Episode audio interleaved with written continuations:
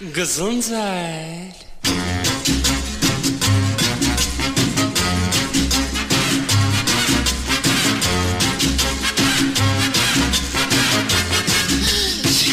Gesundheit. Liebe Hörerinnen und Hörer von OS Radio 104,8, zur 73. Ausgabe der Gesunden Stunde begrüßt Sie am Mikro Sigi Obergräfenkemper. Zusammen mit meinem Kollegen Klartext-Herausgeber Uwe Altschnor übernehme ich die Sendeverantwortung und lade Sie ein, in den nächsten 57 Minuten mit uns zusammen einen kritischen Blick über den Tellerrand der allgemeinen Schulmedizin zu werfen. Denn unser Team spricht alle vier Wochen freitags nach den 18 Uhr Nachrichten über Themen im Gesundheitswesen, die Fragezeichen hinterlassen und diskussionswürdig sind.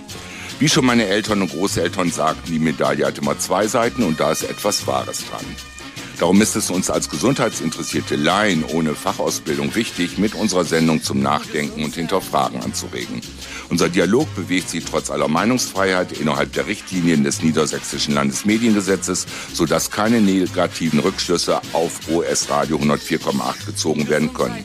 Somit dient die gesunde Stunde ausschließlich der Bereitstellung von Informationen und Inhalten, die nach bestem Wissen und Gewissen recherchiert sind, durch Quellennachweise belegt werden können und aus denen sich jeder eine eigene Meinung bilden sollte.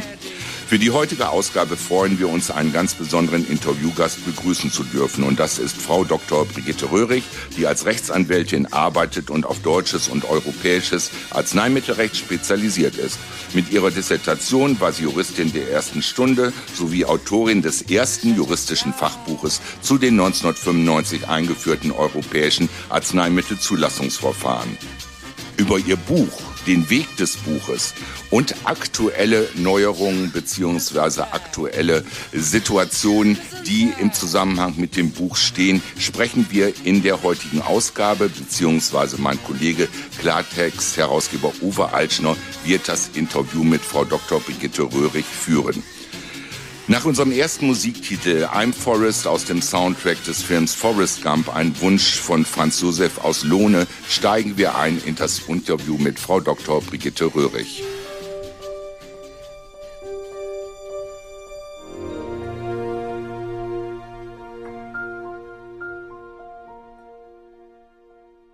Zurück in der gesunden Stunde bei OS Radio 104,8 begrüßt Sie am Mikro Sigi Obergräfenkemper. Im Mittelpunkt der aktuellen Ausgabe steht das Interview mit der Rechtsanwältin Frau Dr. Brigitte Röhrig, spezialisiert auf deutsches und europäisches Arzneimittelrecht. Mir bleibt nur noch eins zu sagen, zumindest vorerst. Herzlich willkommen, Uwe. Herzlich willkommen, Frau Dr. Brigitte Röhrig. Ich freue mich auf ein informatives und spannendes Interview. Ja, auch von mir herzlich willkommen, liebe Hörerinnen und Hörer hier bei OS Radio 104,8 und herzlich willkommen Frau Dr. Brigitte Röhrig bei uns im Gespräch zum Interview über Ihr Buch, die Corona-Verschwörung. Ja, guten Tag, liebe, liebe Hörer, lieber Herr Altschner, lieber Herr Riesenkemper, ganz herzlichen Dank für die Einladung und ich freue mich sehr auf das Gespräch. Wunderbar.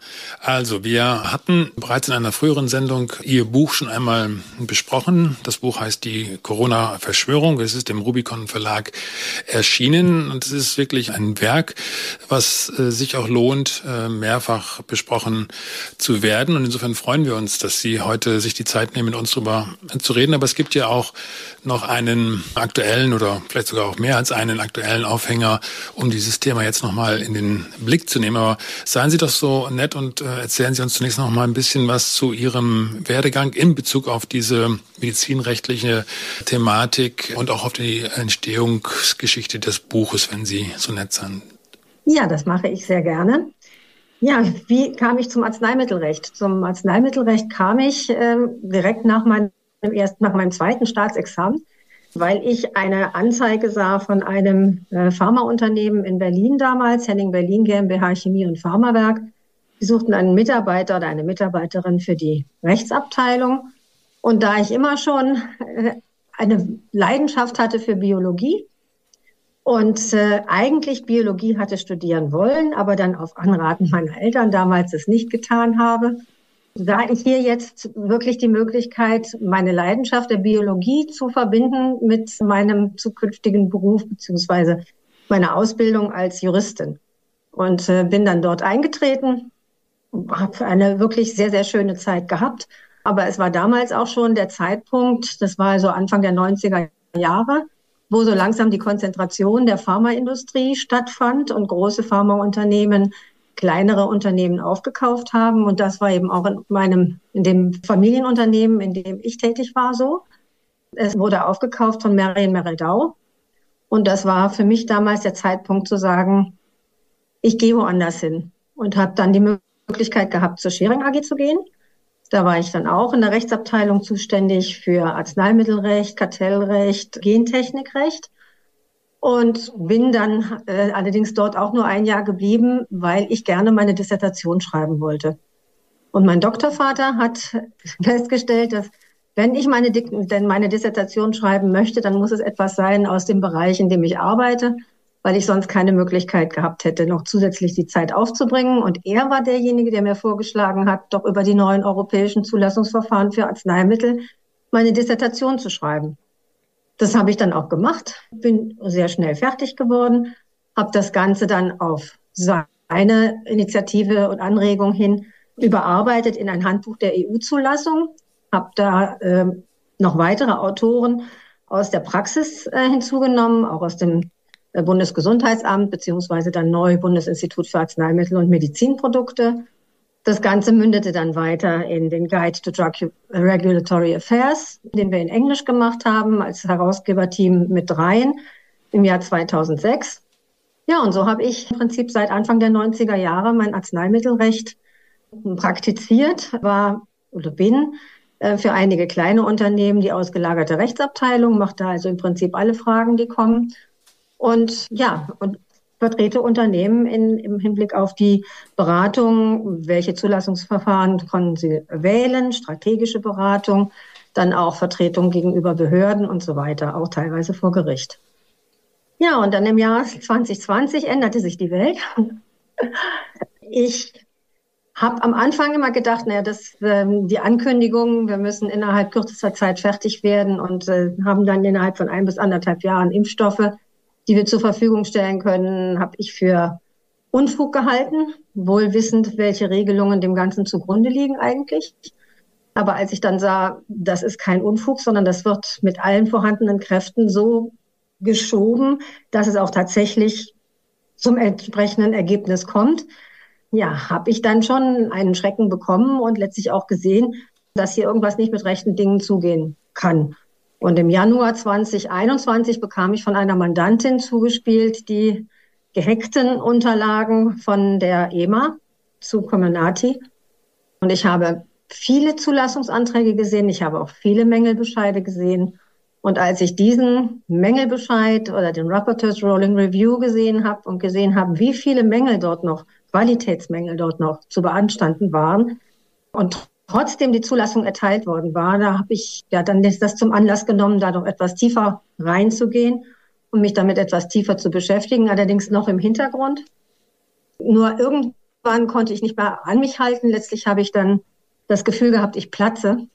Das muss unbedingt raus. Das, was ich weiß, muss raus. Das habe ich dann zunächst gemacht in Zusammenarbeit mit der Beate Bahner, auch im Hintergrund, bis dann äh, die Geschichte kam mit dem möglichen Impfzwang und der Impfpflicht. Und da habe ich dann gesagt, gut, jetzt gehe ich in die Öffentlichkeit und habe ja dann noch meinen Telegram-Kanal gestartet und ja, in dem Zusammenhang dann auch das Buch geschrieben, weil ich dachte, das ist, sind so wesentliche Dinge, die einfach dann auch für die Nachwelt mal festgehalten werden müssen. Deswegen ist es auch so ausführlich und auch mit möglichst vielen Nachweisen bestückt, denn mir war natürlich auch klar, wenn ich mich an dieses Thema heranwage, dann muss wirklich alles, was ich schreibe, entsprechend nachgewiesen sein. Man hätte es sicherlich auch kürzer machen können, aber das war mir ehrlich gesagt auch zu riskant. Mhm. Dieses Buch, äh, ich hatte es eingangs erwähnt, äh, hat den Titel Die Corona-Verschwörung, aber das war nicht der Titel, den Sie sich ausgesucht haben. Sie haben den Text unter einer ganz konkreten Maßgabe verfasst. Wie war das? Gut, es war für mich im Prinzip immer das Ziel gewesen, das Buch als Aufklärungsbuch auch zu schreiben. Ich wollte auch die Menschen erreichen, die das Gefühl hatten, hier stimmt irgendwas nicht, aber eben nicht wussten, was nicht stimmt und wollte es deswegen möglichst sachlich verfassen. Und äh, mein Titel wäre gewesen, entweder denn sie wussten, was sie tun, ne, wie die Bevölkerung über die Covid-19-Impfung getäuscht wurde, oder und sie wussten es doch, Gut, aber letztlich hatte Stichentscheid äh, über den Titel der Verlag und deswegen ist es die Corona-Verschwörung geworden.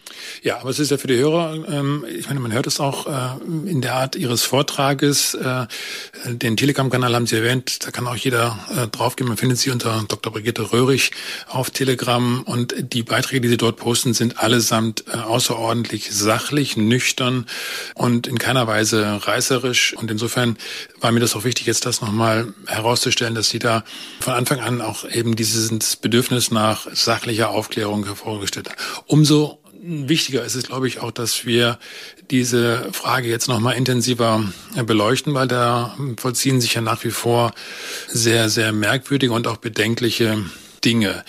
Aber äh, der Reihe nach vielleicht noch mal, also diese Mängelliste der EMA haben Sie gesehen, dann haben Sie an vielen Projekten teilgenommen. Wenn wir das jetzt aber mal zusammenfassen, Sie haben gerade auch die, Ihren Titel gesagt, denn Sie wussten, was Sie tun. Wer ist dabei Sie? Also wer, wer wusste, was er tat und äh, wo stehen wir heute damit ganz konkret äh, auch in Anbetracht der Tatsache, dass schon viele, viele Injektionen äh, verabreicht worden sind, Millionen bzw. Milliarden?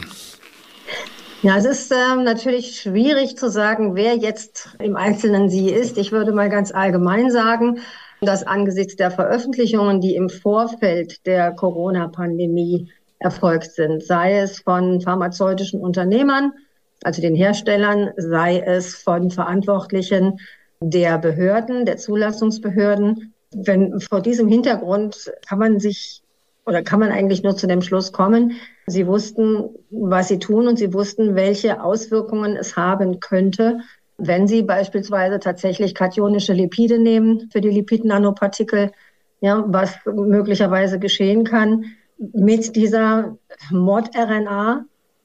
Ne, und, ähm, und das bedeutet ja, modifizierte. Modifizierte RNA. Ja, ich, ich äh, scheue mich etwas, den, den Begriff mRNA zu nehmen, Messenger-RNA, einfach weil es ja eine modifizierte RNA ist und äh, eben nicht die natürliche mRNA, die sich dann auch schneller abbauen würde mhm. im Körper. Ja, also es ist eben äh, auch hier durch die Terminologie schon erkennbar. Es geht um Gentechnik, es geht um synthetische, künstlich her hergestellte Moleküle im Bereich der Gentechnik. Und darüber sprechen wir nach der nächsten Musik. Sigi, was hören wir? Ja, wir hören von Reinhard May und Freunde. Nein, meine Söhne gebe ich nicht und sind danach wieder für Sie da. Das ist ein Titel, um das noch kurz zu ergänzen, den habe ich mir gewünscht. Wer äh, unser Sender ist hier in Osnabrück, das ist die Friedensstadt, Stadt des Westfälischen Friedens. Äh, unser ehemaliger Oberbürgermeister ist leider jetzt Bundesverteidigungsminister und äh, es werden äh, Töne angeschlagen in der Welt, in der Politik, die ich für sehr, sehr bedenklich halte. Und insofern ist dieser Titel da ein Kontrapunkt, der hier ganz bewusst gesetzt werden soll. Denke ich schreibe euch besser schon bei Zeiten und sag euch heute schon endgültig ab. Und das heißt auch sie vor euch zu bewahren. Nein, meine Söhne geb ich mit. Zurück in der gesunden Stunde hier bei OS Radio 104,8 im Gespräch mit Dr. Brigitte Röhrig über ihr Buch die Corona-Verschwörung und über die damit zusammenhängenden beziehungsweise darin auch problematisierten, aufgegriffenen Fragwürdigkeiten äh, im Hinblick auf die Corona-Impfungen, wie man sie versucht hat zu nennen, aber es sind ja da eben schon Aspekte, dass es sich tatsächlich nicht um Impfungen im engeren Sinne handelt. Darüber sprechen wir gleich, aber mich würde interessieren, was sind denn für Sie als juristische Beobachterin, was sind denn jetzt momentan so die, die größten Problembereiche im Hinblick auf die Diskussion dieser Maßnahmen, dieser Injektionsmaßnahme? Ja, ganz aktuell ist natürlich eines der größten Probleme, die wir haben, die Problematik der Verunreinigung mit Plasmid-DNA und der Frage, welche Probleme sich daraus ergeben können. Möglicherweise eben zusätzlich, dadurch, dass diese DNA eben auch verkapselt ist in den Lipid-Nanopartikeln, Integration ins Genom. Dann haben wir die Problematik Problematik der Verteilung der mRNA beziehungsweise des Injektionsstoffes im Körper. In welche Organe integriert sich dieser Impfstoff, diese Injektion? wie lange verbleibt es im Körper, wie viel, also wie ist das äh, Dosis-Wirkungsverhältnis, wie viel Spike-Proteine, die gebildet werden sollen durch die Einbringung der Mod-RNA, werden im Körper gebildet. Was ich gerade schon sagte, Integration ins Genom, auch unabhängig von der DNA-Verunreinigung. Dann die Problematik, gerade bei Comenati, äh, mit der Verunreinigung eines weiteren, also weiterer Sequenzen, beispielsweise Antibiotikaresistenzen oder auch dieses SV40-Promoter, der unter Umständen dafür verantwortlich ist, Krebs auszulösen. Also es sind letztlich zahlreiche Probleme, die wir hier haben, die letztlich darauf beruhen, dass hier ein Gentherapeutikum als Impfstoff deklariert wurde und dem zahlreiche Untersuchungen, die normalerweise hätten gemacht werden müssen, nicht gemacht wurden. Mhm. Als Beobachter stelle ich dabei fest, dass, dass sich diese Probleme, diese Aspekte, die Sie jetzt gerade genannt haben, über die man ja oder die, über die ja tatsächlich auch gestritten wird, also die werden ja teilweise in Abrede gestellt und das äh, ist dann alles gar nicht so schlimm und so. Aber das vollzieht sich ja ganz konkret vor einem messbaren Anstieg von gesundheitlichen Problemen in der Bevölkerung. Also das Thema Krebs haben Sie angesprochen. Es, es ist äh, eine sehr, sehr merkwürdige Häufung feststellbar kann ja jeder auch in seinem eigenen Bekanntenkreis wahrscheinlich äh, mehr oder weniger äh, sicher feststellen, dass da bei immer jüngeren Personen äh, Dinge auftreten, die vor, auftraten, die vorher so hinreichend nicht bekannt waren. Und deswegen, glaube ich, muss man diese Aspekte auch wirklich sehr ernst nehmen.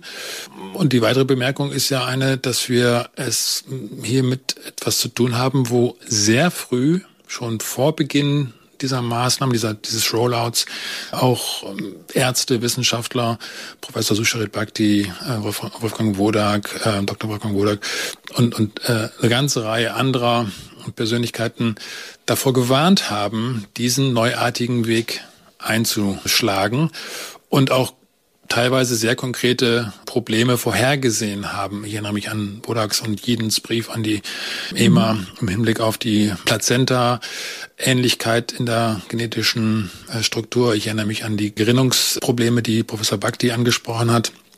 Und genau damit haben wir es jetzt äh, eben tatsächlich zu tun. Und deswegen ist es für uns auch ein, ein Thema, an dem wir gar nicht vorbeigehen wollen. Aber im Hinblick auf die, das, das Zustandekommen dieser Maßnahmen, da sind Sie ja wirklich die Expertin.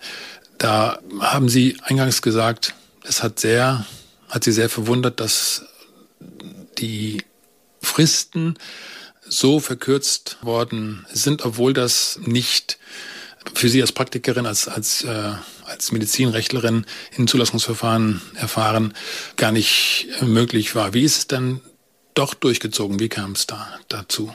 Ich würde sagen, es sind in zweierlei Hinsicht ist ähm, für diese Injektionen Erleichterung geschaffen worden im Rahmen des Zulassungsprozesses. Die erste Erleichterung besteht natürlich darin, dass ein Arzneimittel, das eigentlich gentherapeutische Eigenschaften hat und als solches auch ein solches ist, nicht als Gentherapeutikum definiert wurde juristisch, sondern als Impfstoff. Und mit dem Augenblick, wo ich ein Arzneimittel als Impfstoff definiere, wende ich natürlich auch dann die Regelungen an, die ich im Rahmen des Zulassungsrechts für Impfstoffe geschaffen habe. Und die entsprechenden Regelungen für Impfstoffe, die sehen eigentlich nur für herkömmliche Impfstoffe, aber äh, eben erhebliche Erleichterungen vor im Bereich der Präklinik. Ja, dass also dann Genotoxizität nicht geprüft werden muss, dass Kanzerogenität nicht geprüft werden muss, dass oftmals wiederholte Verabreichung und die Verteilung, Biodistribution nicht geprüft werden muss. Weil man natürlich sagte, das kennen wir alles von den herkömmlichen Impfstoffen, das wissen wir alles. Die Impfstoffe haben sich als sicher und wirksam erwiesen und das brauchen wir nicht nochmal zu testen. Das ja. waren ja aber Impfstoffe, die äh, auf einem ganz anderen Prinzip ja gefußt haben, oder nicht? Also im Prinzip, das war, als Laie das war, ja. war da die Flüssigkeit im Prinzip das Medium und dann wurde ein Antigen äh, reingefügt, jetzt mal laienhaft gesprochen, so dass ja. äh, man da auch nachvollziehen kann, weshalb man vielleicht denken könnte, das ist, das ist bekannt und da braucht man nicht groß weiter nochmal die Flüssigkeit äh, zu prüfen. Ja, ja, genau. Und es ist so, dass also für Impfstoffe, für die herkömmlichen Impfstoffe eben schon seit langer Zeit Erleichterungen ähm, durch entsprechende Leitlinien, also Guidelines, herbeigeführt wurden, weil man sagte, gut, wir kennen das entsprechende Prinzip, das Wirkprinzip. Es gab die sogenannte Impfstoff-Stammdokumentation, Impfantigen-Stammdokumentation. Das heißt, wenn ich schon einen Impfstoff, einen etablierten Impfstoff hatte, dann wurde eben eine entsprechende Dokumentation schon geschaffen, auf die dann auch neue Zulassungsantragsteller Bezug nehmen können und diese Untersuchungen nicht mehr machen müssen. Und man hat jetzt hier eben in diesem Zusammenhang mit den neuen Injektionen, hat man auf diese Regelungen Bezug genommen. Das ergibt sich ja auch aus dem äh, Beurteilungsbericht bei der EMA, dass äh, BioNTech beispielsweise ganz explizit auf eine Guideline-Leitlinie der WHO Bezug genommen hat aus 2005 und das begründet hat, eben, dass sie deswegen Genotoxizität und Kanzerogenität und Sicherheitspharmakologie nicht machen müssen, obwohl sie meines Erachtens überhaupt keine Anwendung findet. Das war das eine. Und als Impfstoffe konnte man sie letztlich deklarieren, weil im Jahr 2009 die EU-Kommission in einer Durchführungsrichtlinie eine juristische Fiktion eingebaut hat in die Definition des Gentherapeutikums nach der die Impfstoffe gegen Infektionskrankheiten keine Gentherapeutika sind. Also selbst wenn sie der Funktion nach Gentherapeutika wären, sind sie keine Gentherapeutika, weil sie als Impfstoffe für, gegen Infektionskrankheiten gelten. Sind sie juristisch keine Gentherapeutika? Juristisch, also reine juristische Fiktion. Mhm. Ja, ich ändere natürlich nicht äh, die medizinische Wirkweise alleine dadurch, dass ich sage, es ist kein Gentherapeutikum. Mhm. Das hat, mhm. die, hat die EU-Kommission 2009 durch eine Richtlinie so ja. festgelegt. Und diese Richtlinie ist ja. bindend für die Mitgliedstaaten und wurde dann eben ähm, Ja gut, diese, diese Richtlinie, diese Richtlinie wurde entsprechend umgesetzt. Richtlinien müssen ja immer erst noch umgesetzt werden gelten nicht unmittelbar, aber es wurde eben dann auch im deutschen AMG entsprechend umgesetzt, dass eben Impfstoffe gegen äh, Infektionskrankheiten keine Gentherapeutika sind. Hm. Und interessanterweise ist die Umsetzung ins AMG, also Arzneimittelgesetz, bereits im Juli 2009 durchgeführt worden, während die Änderung, diese tatsächliche Richtlinie, Kommissionsrichtlinie, erst im September 2009 erlassen wurde. Also da war Deutschland schon sehr schnell dabei. Mhm. Es gibt noch ja. eine ähm, weitere Besonderheit oder ja, Pikanterie bei diesem Vorgang, denn die EU-Kommission wurde damals geleitet, also der Präsident der EU-Kommission war damals ein gewisser Herr Barroso aus Portugal. Ist äh, bekannt, was der heute macht? Ja, er ist jetzt äh, Präsident bei Gavi, der Impfallianz. Gavi ist die Global Alliance on Global Alliance for Vaccine. Vaccine ja. Ich habe immer die. Ja. Ja, also ein, ein Branchenverband sozusagen, der ja. sich vehement für Impfungen bei Kindern, glaube ich, zwar, aber jedenfalls für Impfungen ausspricht. Und da ist Herr Barroso inzwischen gelandet. Natürlich alles rechtlich unangreifbar, Natürlich. aber äh, man darf sich schon so seine Gedanken machen darüber, dass, mhm. äh, dass da jemand im Zweifelsfall früher schon mal tätig war für eine Sache, die heute im Interesse mächtiger Industrien äh, auch ist. Denn das ist ja da die Folge, dass da Milliarden Umsätze, Milliarden Anwendungen aus so etwas dann resultieren. Aber wir reden jetzt ja hier über die genetischen Spezifika, über die medizinrechtlichen Spezifika. Das machen wir gleich nach der nächsten Musik. Äh, ja, die nächsten Titel habe ich mir nicht ganz ohne Hintergedanken ausgesucht. Das ist nämlich A View to a Kill von Duran Duran.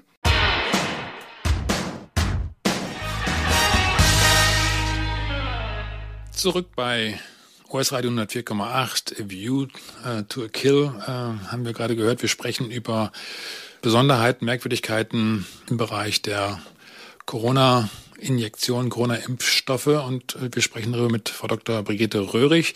Frau Dr. Röhrig, Sie haben vor der Musik über einen Aspekt gesprochen im Hinblick auf diese Besonderheiten, aber es gibt noch einen, einen zweiten, der seinerzeit ja gewählt oder eine zweite Besonderheit, die, ein zweiter Weg, der gewählt wurde oder eine zweite ja, eine Maßnahme, die getroffen wurde.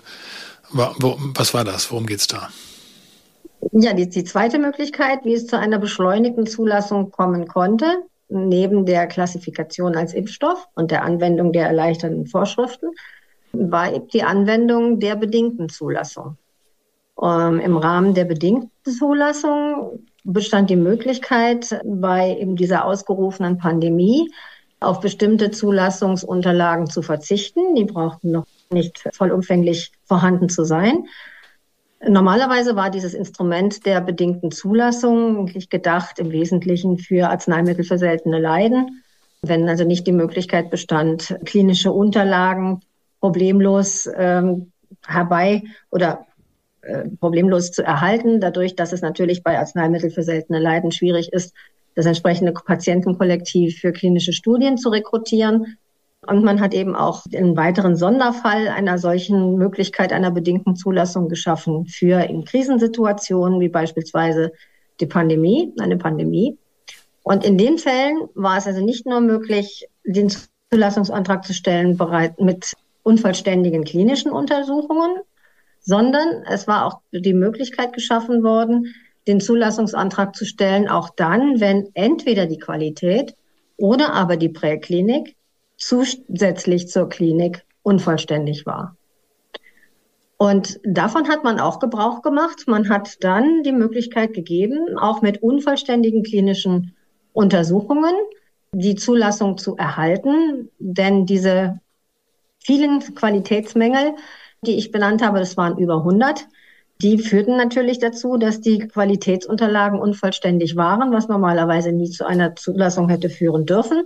Aber eben in dem Fall berief man sich auf die Regelung äh, für die bedingte Zulassung, dass pharmazeutische Unterlagen auch unvollständig sein dürfen. Interessanterweise steht eben in dieser Regelung drin, dass in Krisenfällen neben der Unvollständigkeit der klinischen Untersuchungen auch die Qualität oder also alternativ die Präklinik unvollständig sein kann. Was wir hier haben letztlich bei den Injektionen ist, dass wir nicht nur die Klinik unvollständig haben, sondern auch die Qualität, aber eben auch zusätzlich die Präklinik, was man aber nicht eingeräumt hat, weil man ja gesagt hat, wir wenden hier die Zulassungsanforderungen für Impfstoffe an und da brauchen wir kaum Präklinik. Ja, man hat das also sozusagen etwas versteckt. Ja, und so haben wir eben die Erteilung der Zulassungen, bedingten Zulassungen mit sehr, sehr lückenhaftem Dossier, wobei diese zahlreichen Qualitätsmängel letztlich auch etwas versteckt wurden, denn es sind nur fünf Hauptmängel in den Zulassungen als Bedingungen, also zusätzliche Nachreichung von Unterlagen formuliert worden. Aber diese Hauptbedingungen waren dann wieder in Unterbedingungen aufgeteilt und die weiteren Mängel, die man nun nicht als entsprechende Bedingungen formulieren wollte, die sind als Empfehlungen für die zukünftige Entwicklung mhm. aufgenommen worden. Das ist jetzt alles tatsächlich dann sehr technisch, aber im Kern korrigieren Sie mich da. Ich schilder jetzt mal äh, die, die Wirkung, die das äh, auf mich hat, wenn, wenn Sie so etwas referieren. Das scheint es eine Kulisse aufgebaut worden zu sein, mit der man eine Vielzahl von Ausnahmetatbeständen und, und, und Umgehungstatbeständen geschaffen hat, die für sich genommen in einer außergewöhnlich seltenen Situation ja vielleicht sogar noch vernünftig sein mögen. Aber hier, wo es dann darum ging, breite flächendeckende Maßnahmen an der äh, gesamten Weltbevölkerung ja letztendlich. Also wir reden zwar jetzt nur über Deutschland und die EU, aber es ist ja in anderen Ländern, anderen Regionen genauso gewesen. Und alle, ne, niemand sollte davon verschont bleiben, beziehungsweise wir alle kämen nur heraus, wenn ein solcher Impfstoff dann vorliegt. Und dementsprechend wurde dann ja auch Druck gemacht, dass sich jeder äh, für die gute Sache äh, hier dieser notwendigen Maßnahme unterzieht. Ist das ein falscher Eindruck, dass da hier möglicherweise gezielt solche Schlupflöcher aufgebaut worden sein könnten?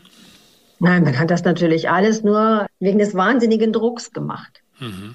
Ja, also das ist jetzt. Äh, dann, versuche ich es. Es sieht so aus, als sei es vorbereitet, denn wenn man sich auch mal überlegt, äh, welche zusätzlichen Aktionen auch teilweise von der von, von der EU ergriffen worden sind, um beispielsweise auch Umweltverträglichkeitsprüfungen für nicht erforderlich zu regeln. Das sind alles letztlich Regelungen. Ich kann mir kaum vorstellen, dass man die mal eben so, gerade bei einem solchen Druck, diese bei einer Pandemie besteht, innerhalb, was weiß ich, von 14 Tagen formuliert, sondern so etwas kann ich mir schon vorstellen. Ich müsste es in der Schublade liegen haben. Ich könnte es nicht, ähm, gerade im Fall, in dem ich auch noch so unter Zeitdruck stehe, dann äh, mal eben formulieren und als entsprechenden Gesetzesentwurf äh, einbringen. Mhm. Und in der Folge führt das dann dazu, dass heute kaum ein Hersteller oder kaum jemand dafür wirklich zur Verantwortung gezogen werden kann, weil alles ja nach Recht und Gesetz zumindest oberflächlich gelaufen zu sein scheint. Ist das ist das so? Oder ist das jetzt eine falsche, also ich bin ja kein, kein juristischer Fachmann, ist das eine falsche äh, Einschätzung? Ja gut, also ich denke, das ist auch wieder Interpretationssache. Wenn ich natürlich auf der einen Seite sage, ich darf eine Zulassung nur erteilen bei einer positiven Nutzen-Risiko-Abwägung, äh, muss ich natürlich auf der anderen Seite auch so viele Unterlagen haben, dass ich tatsächlich eine Nutzen-Risiko-Abwägung vornehmen kann. Und wenn beispielsweise die Qualitätsunterlagen so unvollständig sind, dass ich nicht mal weiß, wird überhaupt das Zielprotein gebildet, wird möglicherweise zusätzlich zum, zum Zielprotein weiteres Protein gebildet, was ist da überhaupt alles drin in dem Arzneimittel, dann stellt sich mir die Frage, hat die Behörde letztlich alle Informationen, die sie braucht, um dann eine, tatsächlich eine Nutzen-Risiko-Abwägung durchzuführen? Mhm. Jo, ich würde sagen, wir machen jetzt nochmal äh, Musiktitel, weil gleich würde ich dann mit Ihnen nochmal über das Thema der, der Gentechnik und der aktuellen Entwicklung äh, sprechen wollen. Sie, was hören wir jetzt noch? Ja, wir hören jetzt von Van Morrison Enlightenment. Es geht um Aufarbeitung und Aufklärung, finde ich ganz spannend zu unserem Thema.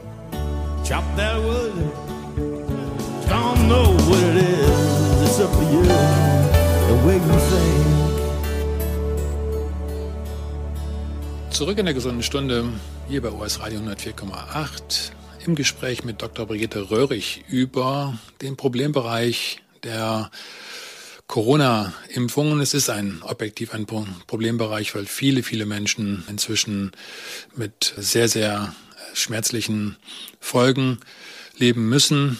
Viele sind auch leider gestorben und es gab warnende Stimmen die gesagt haben, lasst uns das nicht übers Knie brechen. Es ist dann sehr beschleunigt vollzogen worden und darüber haben wir auch schon gesprochen, dass diese Frage gerade solcher neuer Impfstoffe und solcher neuer Injektionen, Immunisierungsmöglichkeiten, ich weiß gar nicht, was man da sagen soll. Es ist ja an sich schon äh, problematisch, da den Begriff der Impfung anzuwenden. Frau Dr. Röhrig, Sie haben eben erwähnt, dass 2009 eine äh, solche Ausnahme im EU-Recht festgelegt worden ist.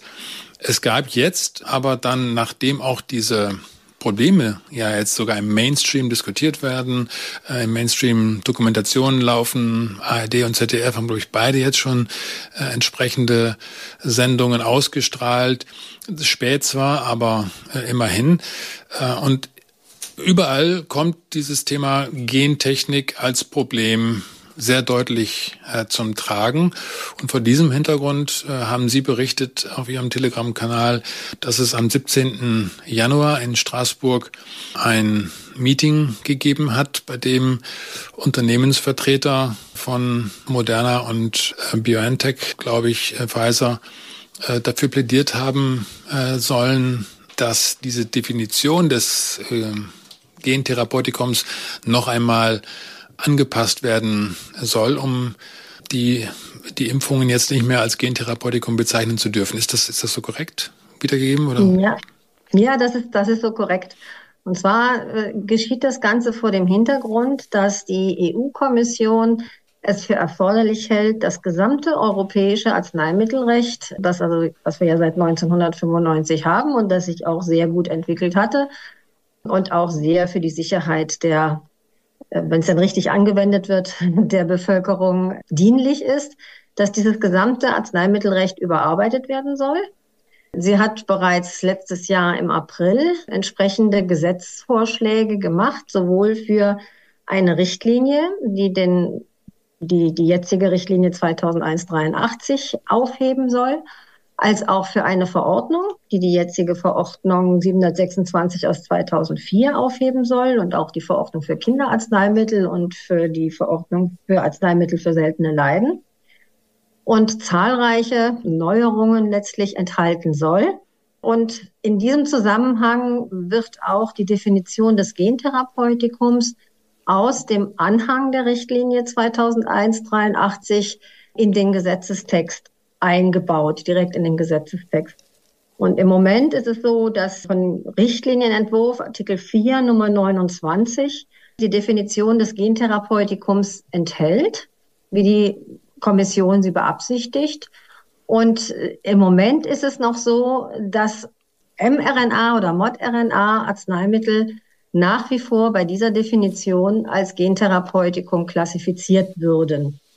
Das ist Moderna, BioNTech und anderen Herstellern von RNA-Arzneimitteln ein Dorn im Auge. Sie hatten ja 2009 oder 2008 äh, im Zusammenhang mit dieser Kommissionsrichtlinie schon versucht, die RNA-Therapeutika komplett aus der Definition des Gentherapeutikums herausnehmen zu lassen, was ihnen aber nur zum Teil gelungen ist, zwar für den größten Teil dieser Arzneimittel als äh, Impfstoffe gegen Infektionskrankheiten, aber entsprechende RNA-Therapeutika, die zur Behandlung von Krebs eingesetzt werden sollen, unterfallen nach wie vor der Gentherapie-Definition.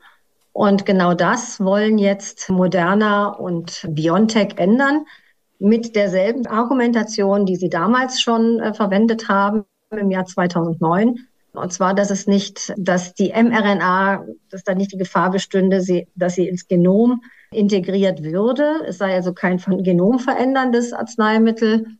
Und äh, deswegen wäre es eben auch nicht erforderlich, entsprechende Untersuchungen zu machen. Und zudem würde die Tatsache, dass RNA-Arzneimittel dann als Gentherapie definiert würden, auch letztlich das Vertrauen der Bevölkerung in entsprechende Arzneimittel untergraben. Denn es könnte ja sein, dass DNA-Arzneimittel zu Nebenwirkungen führen, die dann automatisch auch den RNA-Arzneimitteln als Gentherapeutika zugeschrieben würden von der Bevölkerung, obwohl das nicht der Fall sei. Mhm. Ja, und das ist natürlich schon erschreckend angesichts der Erkenntnisse, die wir mittlerweile haben. Da haben wir ja auch ganz am Anfang drüber gesprochen. Man kann ja nicht ohne weiteres sagen, äh, beziehungsweise wahrscheinlich ist das Gegenteil der Fall, oder das könnte das Gegenteil der Fall sein, dass hier keine Integ Genomintegration erfolgt. Ja, und man will eben wirklich hier es zementieren, dass für RNA-Arzneimittel so gut wie keine Untersuchungen gemacht werden. Man möchte ähm, das, was Sie jetzt gerade gesagt haben, zementieren. Aber in jedem Fall ähm, scheint ja hier auch wiederum eine Strategie angewendet zu werden, die mit unglaublich viel Worten letztendlich eine ganze Menge an Verunklarung und, und Verunsicherung ähm, erzeugt.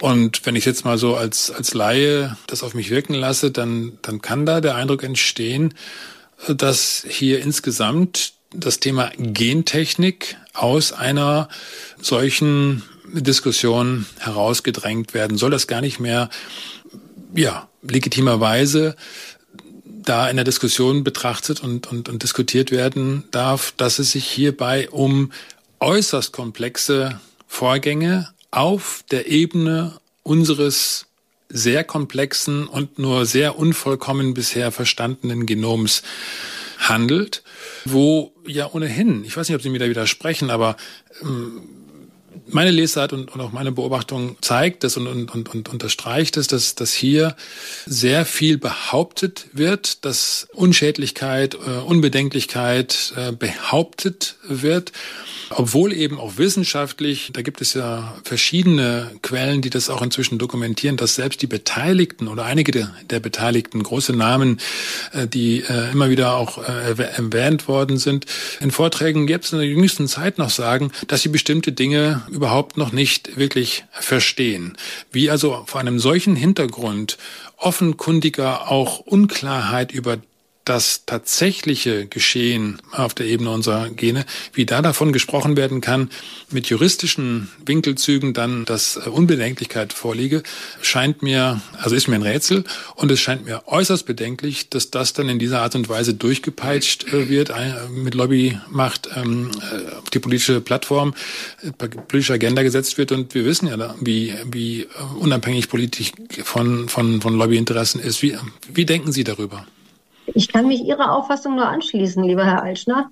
Vor allem ist es auch schon deshalb letztlich verwunderlich, zum einen natürlich oder erschreckend, zum einen, weil ja diese gesamten Unklarheiten jetzt wirklich auch ans Tageslicht gekommen sind, die also nicht nur jetzt von den Wissenschaftlern selbst diskutiert werden, sondern auch an die breite Öffentlichkeit getragen worden sind, zum Teil zumindest.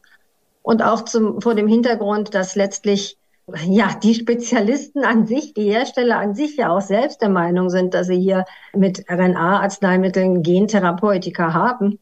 Ja, wenn ich beispielsweise die amerikanische Gesellschaft für Gentherapie ansehe, die nach wie vor sagt, es handelt sich um RNA- oder DNA-Arzneimittel, mit denen äh, beabsichtigt ist, dass zusätzliche Sequenzen in den Körper eingeführt werden, damit bestimmte Proteine hergestellt werden. Das ist genau das, was mit den RNA-Arzneimitteln, mit diesen Mond-RNA-Arzneimitteln gemacht werden soll. Oder eben auch Stefan Oelrich, ja, der gesagt hat, der CEO von Bayer, der gesagt hat, letztlich haben wir hier mit den mRNA-Impfstoffen ein Beispiel für zelluläre Gentherapie. Mhm. Oder Tal Sachs, der Chefmediziner von Moderna, der gesagt hat, wir hacken tatsächlich die Software des Lebens. Ja. Er sagte ja, mRNA ist die entscheidende Information, die bestimmt, was eine Zelle tatsächlich macht. Es ist so etwas wie ein Betriebssystem. Und mit ihr können wir Codezellen ein, Codezeilen einführen oder eine Codezeile ändern, das tiefgreifende Auswirkungen auf alles hat. Und dann kann ich nicht hingehen und sagen, es ist aber keine Gentherapie. Gut, Therapie kann man wirklich in Frage stellen, aber es ist eben eine Gentechnik, die zu gravierenden Auswirkungen im Körper führt und den Körper zwingt, ein Protein herzustellen, das körperfremd ist.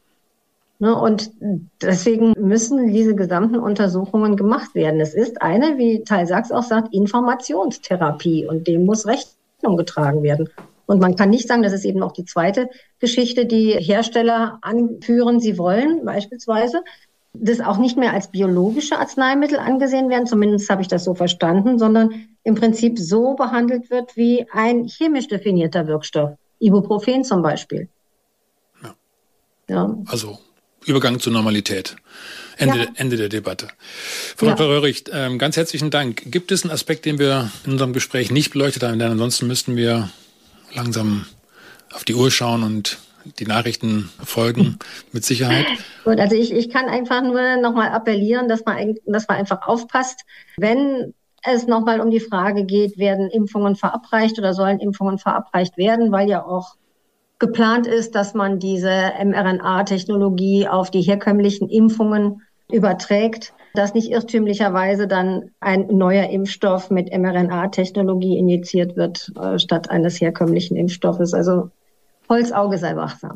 Holzauge sei wachsam und ich würde das äh, ergänzen und erstrecken über den Bereich der mRNA-Technologie hinaus. Ich würde grundsätzlich sagen, wir tun gut daran, Gentechnik im Bereich von Anwendungen für gesunde Menschen sehr, sehr äh, zurückhaltend zu betrachten. Und warum bin ich dieser Auffassung? Weil wir auch in diesem Prozess der Entwicklung dieser jetzt zur Anwendung gekommenen Produkte Personen beteiligt hatten.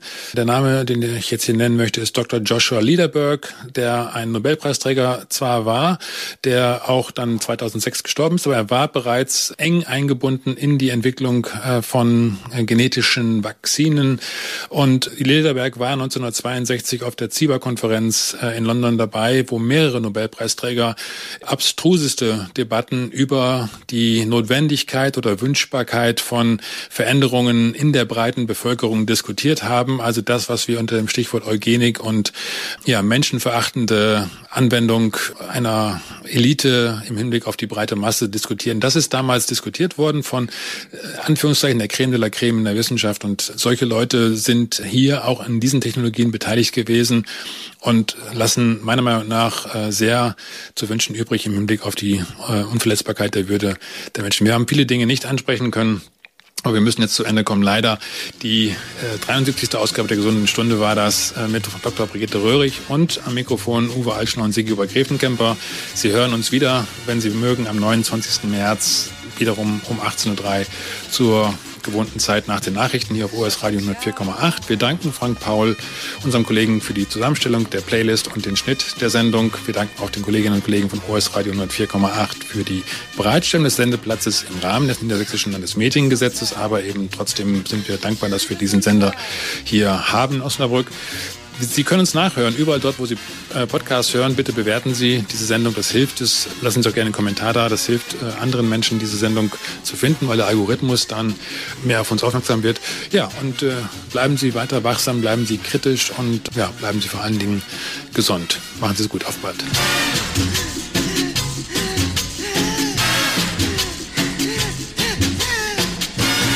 God bless you.